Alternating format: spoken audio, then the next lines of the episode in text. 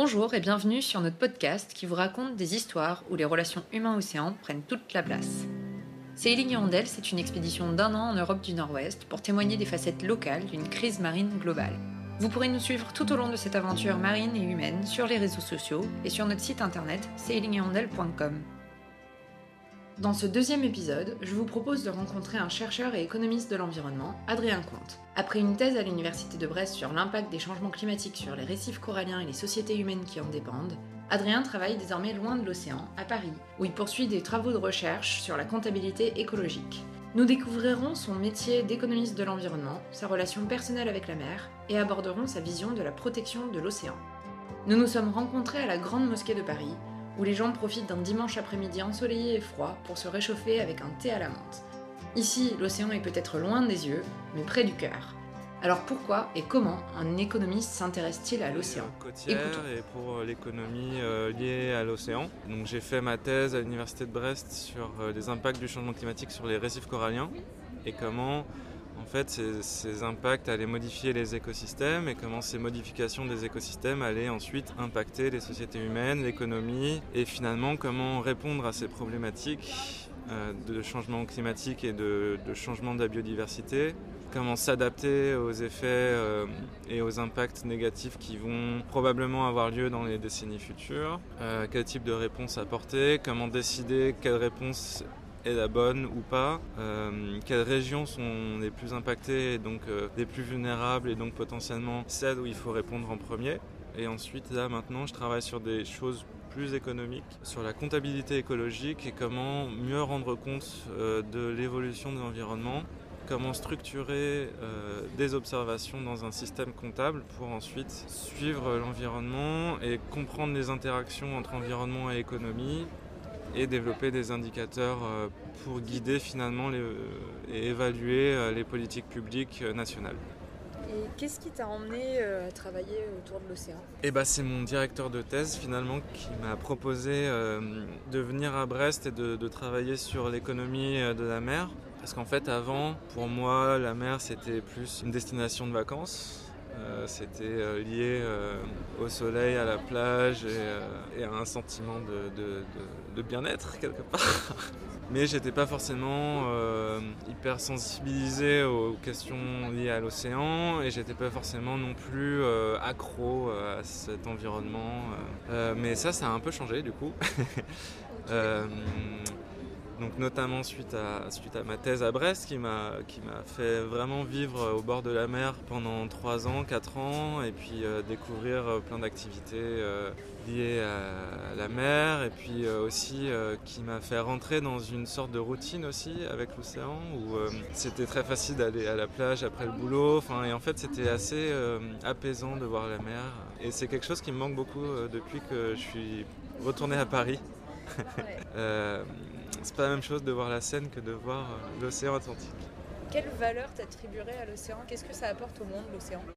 La question de valeur, c'est une question qui est chère aux économistes, mais c'est pas une question qui est très facile euh, du coup euh, d'y répondre. Bon, il y, y, a la question euh, de, de l'océan comme source d'inspiration pour la littérature, pour la culture, la question des, des activités en mer qui sont, qui, sont, qui sont liées à un plaisir, à, à une forme de récréation euh, des humains, mais il y a aussi forcément la question du rôle de l'océan qui représente 70% de la planète et qui régule tous les cycles biogéochimiques, qui régule le climat. Finalement, l'océan, même s'il est potentiellement loin de la plupart des capitales euh, européennes ou mondiales où se fait la décision politique, économique, etc. Finalement, elle est quand même au cœur de la vie euh, et de la vie de la société et donc de la politique. Donc, comme tu travailles sur euh, et la comptabilité nationale, comment on intègre un écosystème dans une comptabilité? Enfin, ça paraît un peu opposé.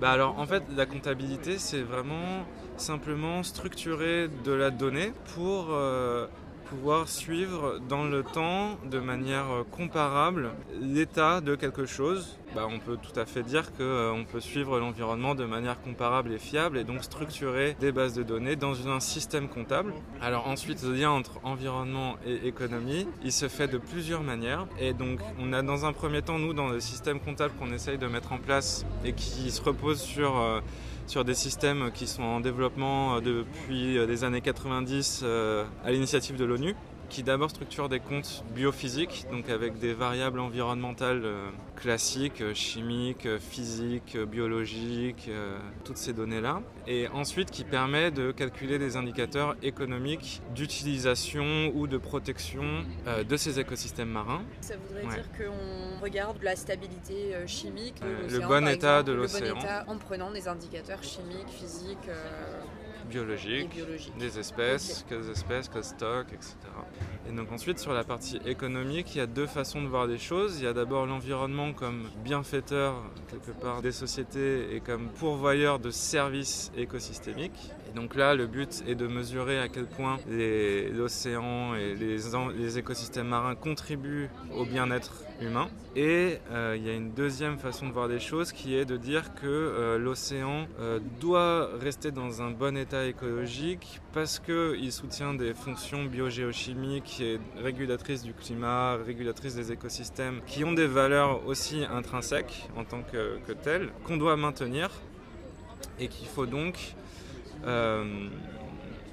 soutenir et maintenir ces écosystèmes en bonne santé, et notamment par des moyens économiques et par des dépenses que la société doit mettre euh, dans ce maintien de l'environnement. Et donc en prenant en compte ces indicateurs, ça pourrait emmener à euh, un modèle économique. Est-ce qu'on peut imaginer un modèle économique où on prendrait en compte ce qu'on est extrait de l'environnement? Sur euh, l'exploitation des ressources naturelles, il y a déjà un travail euh, qui est largement fait. Ensuite, sur le maintien des écosystèmes en bonne santé, c'est là où le modèle économique est beaucoup plus à définir et s'appuie beaucoup plus sur de la réglementation, sur des normes qui sont des normes, par exemple des normes européennes ou des normes françaises, mais qui sont en tout cas négociées par la société et euh, qui devraient viser normalement euh, le maintien d'un bon état des écosystèmes. Ce qu'on voit avec le climat, avec les science-based targets par exemple, ou euh, l'objectif de rester en dessous de 2 degrés de réchauffement.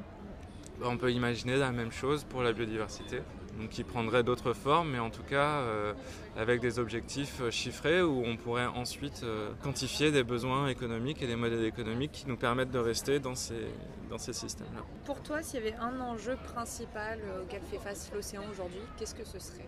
Il y a l'enjeu de la, du changement global, mais qui en fait un mot valise où en fait tout, est voilà tout est voilà l'enjeu c'est le changement en fait quelque part on n'est plus dans quelque chose qu'on arrive à prédire euh, sensoriellement. Euh, je pense qu'un des enjeux, c'est vraiment qu'il nous faut des modèles scientifiques pour euh, anticiper les changements qui vont intervenir du fait des facteurs économiques, démographiques, sociaux, technologiques, qui vont entraîner le réchauffement de la température de l'eau, la baisse du pH, donc son acidification, la baisse de l'oxygène dans certaines zones la surexploitation des stocks de pêche. En fait, tout ça, c'est pas des choses qui sont appréciables par les les cinq sens euh. Et donc, euh, quelque part, euh, c'est aussi à travers la science qu'on arrive à avoir cette, espèce de sixième sens d'anticipation des changements globaux. Et est-ce que, du coup, à travers ton travail sur la mer, est-ce que tu as eu une prise de conscience environnementale personnelle? Ou est-ce que ça a été une relation inverse? Est-ce que toi, tu étais quelqu'un de plutôt qui se qualifiait d'écolo et que c'est pour ça que tu t'es tourné vers ce domaine Je sais pas qu'est-ce qui a démarré en premier. En tout cas, j'avais une certaine sensibilité à, la nature. Et en fait, euh, à travers mes études, euh, mes travaux de recherche, j'ai beaucoup évolué sur les questions de, de changement climatique, d'environnement, etc. Sans forcément faire évoluer mon mode de vie.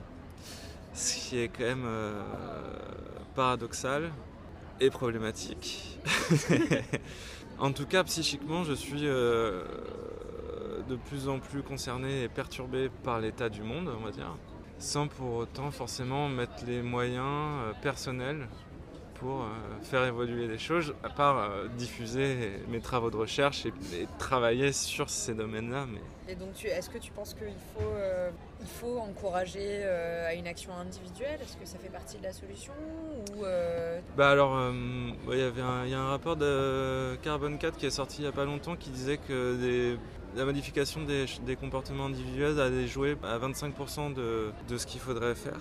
Donc 25% c'est quand même quelque chose. Donc effectivement c'est important de jouer sur les comportements individuels. Euh, mais euh, forcément, euh, puisque le problème est systémique, il faut une réponse systémique et donc politique, économique, technologique, et etc.